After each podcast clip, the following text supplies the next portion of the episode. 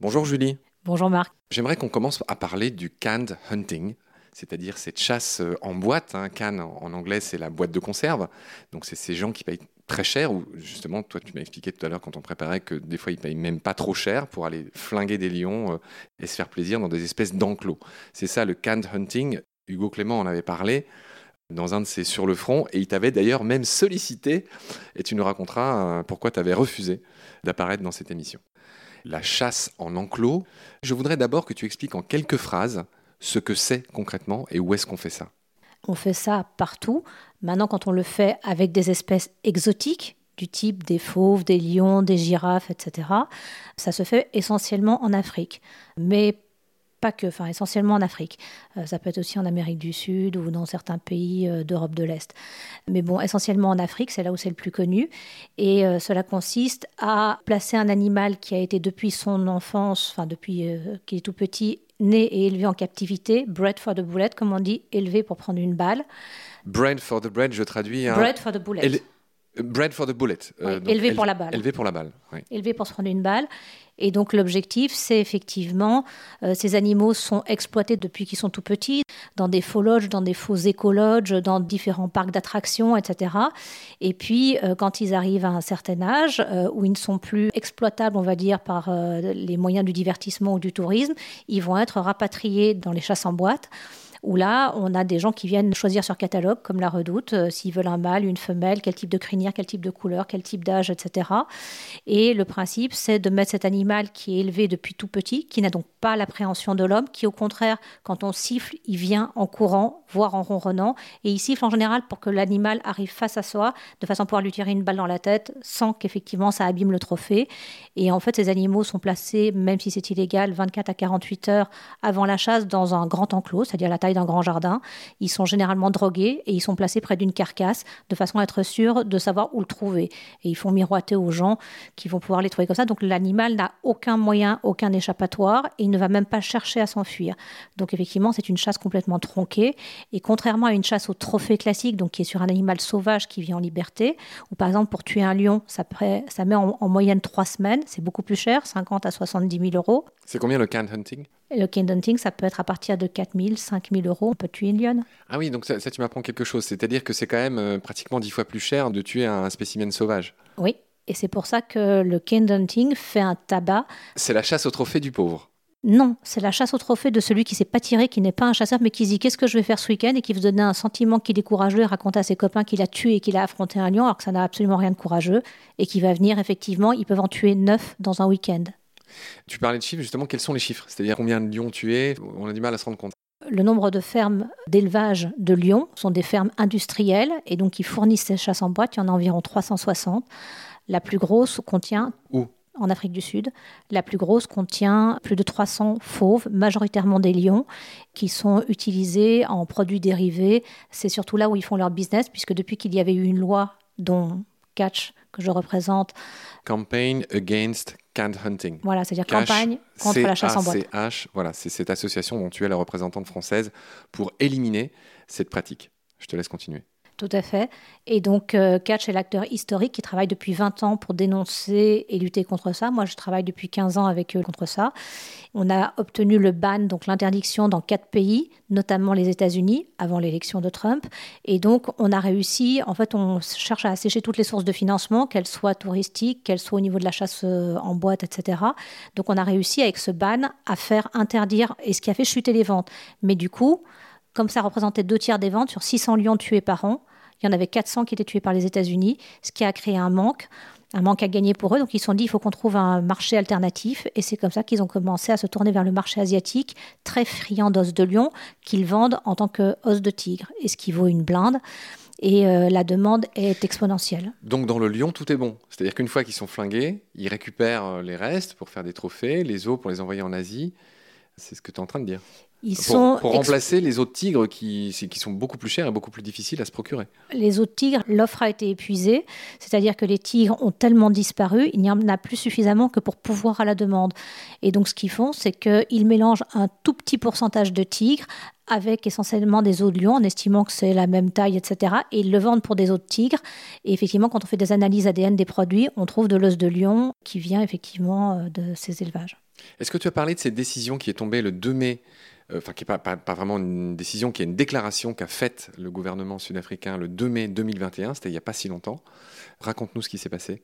C'est la suite des travaux qu'on avait menés déjà en 2019 euh, devant le Parlement, où on voulait et où on avait réussi à faire reconnaître que la chasse en boîte, en enclos, et toutes ces pratiques-là de lion farming, donc d'élevage de lions en batterie, n'avaient absolument aucune valeur de conservation. Excuse-moi, juste pour être clair, tu as parlé de gouvernement. Tu parles du gouvernement français ou du gouvernement sud-africain? Du gouvernement sud-africain. Parce que nous, on a obtenu des interdictions dans quatre pays, dont la France, pour interdire les exportations. On cherche à freiner en fait toute la demande des chasseurs. Dès le moment où il ne peut pas ramener son trophée en France ou aux États-Unis ou en Australie ou en Italie, c'est les quatre pays où on a obtenu ça, catch. Effectivement, ça l'intéresse déjà nettement moins d'aller sans pouvoir ramener son trophée à mettre dans son salon. Oui, vous avez réussi à faire interdire euh, le transport de ces trophées, ce qui est assez malin finalement. Bon, ça n'empêche pas que l'animal soit tué, mais du coup, euh, sur une quarantaine de compagnies d'aviation plus d'une quarantaine de compagnies, parce qu'on travaille beaucoup et on a reçu le prix justement de la meilleure initiative pour le bien-être animal euh, reconnue par le tourisme durable on a réussi sur plus d'une quarantaine de compagnies à faire interdire l'exportation de lions. Donc elles refusent de transporter ça, de transporter des trophées de lions. Et donc effectivement, s'ils ne peuvent pas, alors ils ont essayé par DHL ou par d'autres moyens euh, détournés, mais plus on les rend difficiles, plus ça fonctionne. Mais effectivement, le pendant de ça, c'est que on a fait baisser tellement la demande qu'effectivement, les chasseurs au trophée, euh, de chasse au trophée, enfin de chasse en, enclos venant de l'étranger ont baissé. Mais effectivement, ils avaient besoin de se débarrasser des lions, surtout c'était la crise économique et tout là-bas. Donc du coup, ils se sont rabattus sur le marché noir asiatique, puisqu'il est interdit et ils élèvent des tigres là-bas en Afrique. On en est où aujourd'hui? Est-ce que ce combat est en passe euh, donne des signes d'espoir ou est-ce que c'est de pire en pire? Parce que les lions, tu dis quelque part que des lions, il pourrait ne plus y en avoir d'ici 2050.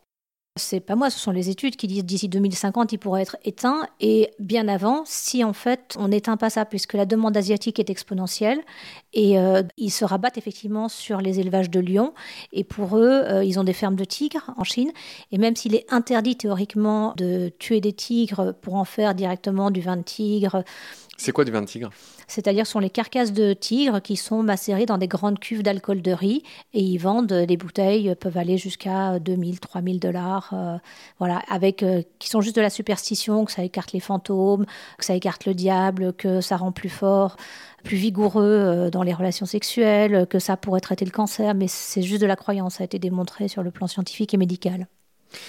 Ce que tu racontes m'a fait penser à la situation des pangolins. Il y a huit espèces de pangolins dans le monde, quatre en Asie, quatre en Afrique.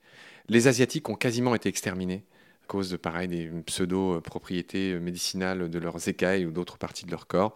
Et donc la demande est telle que maintenant euh, le trafic euh, a conquis euh, l'Afrique. Et au Nigeria, cette année, je disais dans un article du Monde qu'on a saisi un conteneur avec 162 sacs remplis d'écailles de pangolins, ce qui représentait 9 tonnes d'écailles de pangolins. Euh, ça fait un certain nombre de milliers de pangolins juste tués pour euh, approvisionner euh, l'Asie avec cet autre animal aphrodisiaque. Je rappelle au passage que le pangolin est l'animal le plus braconné du monde. C'est-à-dire qu'on estime qu'en en 10 ans, il y a un million de pangolins qui ont été prélevés dans la nature juste pour ces histoires de propriétés plus ou moins médicinales ou aphrodisiaques ou que sais-je. Euh, bah, le pangolin, oui, il croit surtout c'est au niveau effectivement de l'enfantement où ça peut rendre les femmes plus fertiles, etc. C'est la croyance, et surtout à ce niveau-là. Après les avoir quasiment exterminés chez eux, ils vont effectivement euh, les prédater euh, en Afrique. Et le problème, c'est qu'effectivement là-bas, c'est un tel salaire de tuer un pangolin, la demande est telle qu'effectivement c'est un, un, puissant fond.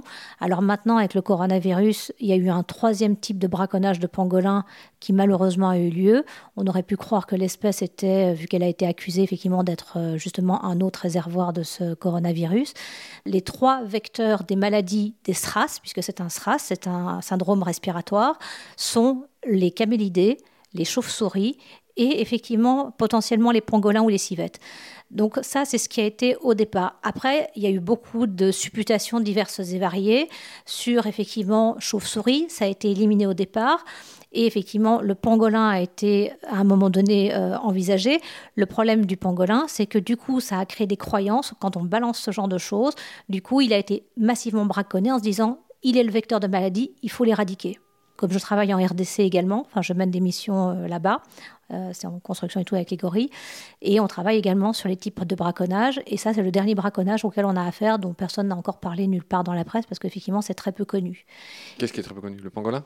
Le troisième braconnage de pangolin qui est dû au coronavirus, qui soit tué massivement, pas pour être consommé, mais juste comme, est perçu comme un... perçu comme un danger, comme un promoteur de cette maladie-là.